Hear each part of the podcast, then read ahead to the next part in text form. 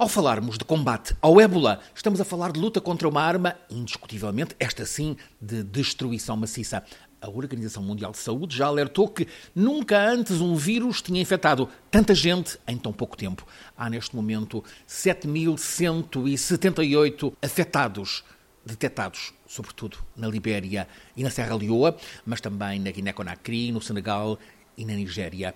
Desses 7.178 infectados, 3.338 morreram, mas admite-se que o desastre já esteja muito pior, com casos que não foram referenciados. Está em curso um enorme esforço para que o campo de batalha contra este vírus não alastre para fora da zona de crise na costa ocidental de África. Países com sistemas de saúde frágeis mas a Nigéria, por exemplo, com grande exigência, conseguiu evitar a explosão do desastre dentro do seu território. O ébola avança em outbreak, ou seja, mais depressa do que a capacidade de resposta dos sistemas de saúde. É assim que o número de casos está em grande aceleração e a dobrar em cada mês que passa. Até agora, 10 estrangeiros de 5 países, da Europa ou dos Estados Unidos, foram retirados da zona de crise para serem tratados ou na Europa ou nos Estados Unidos. Dois deles, espanhóis, ambos morreram poucos dias após iniciarem o tratamento em regime de isolamento em Madrid é precisamente em Madrid, que ocorreu, ficamos agora a saber, o primeiro caso de contágio fora de África.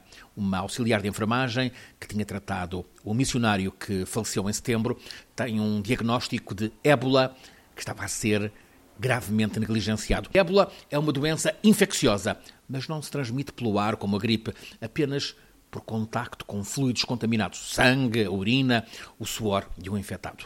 Neste caso de Madrid, fica evidente uma falha nos muito estritos protocolos de segurança face a uma ameaça tão grave como a deste vírus. Mas este caso de sobressalto em Madrid vale também para nos despertar a todos para a mobilização geral para um combate contra um inimigo que, está confirmado, é mesmo uma arma de destruição maciça. O cenário de expansão territorial do ébola é um pesadelo de terror. Não há que entrar em alarmismos, muito menos em pânico. Há que não exagerar os riscos, sim. Confiar na capacidade das autoridades sanitárias para responderem à emergência, prevenindo-a. Os peritos explicam que é preciso ir sempre verificando que o vírus não está a alterar os seus mecanismos de transmissão. Há, portanto, que evitar surpresas. Há que conter a epidemia, conter e combatê-la nos terrenos por onde já avançou. Há que evitar a propagação. E aí, nos terrenos por onde avançou, tratar os infectados. O que significa muito mais camas e condições hospitalares, para além de intenso apoio especializado médico e de enfermagem. Em Monróvia, capital da Libéria, faltam ambulâncias, faltam camas hospitalares, falta pessoal de saúde, falta tudo, em suma. Há, por outro lado, que assegurar que as quarentenas são rigorosas, embora evitando a estigmatização dos que são suspeitos de transportarem o vírus. Dos Estados Unidos já vem um alerta para o risco de 1 milhão e 400 mil infectados com ébola já em janeiro próximo.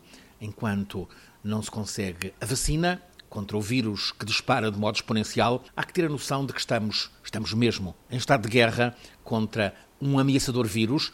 O reforço das nossas barricadas passa por ajudar de forma concreta os países vulneráveis que já são palco desta guerra como é o caso da Libéria, a terra de 4 milhões de pessoas, onde o rendimento médio por pessoa não vai além de uns 100 euros por ano. O risco é o de a ameaça ébola não parar de avançar também sobre nós.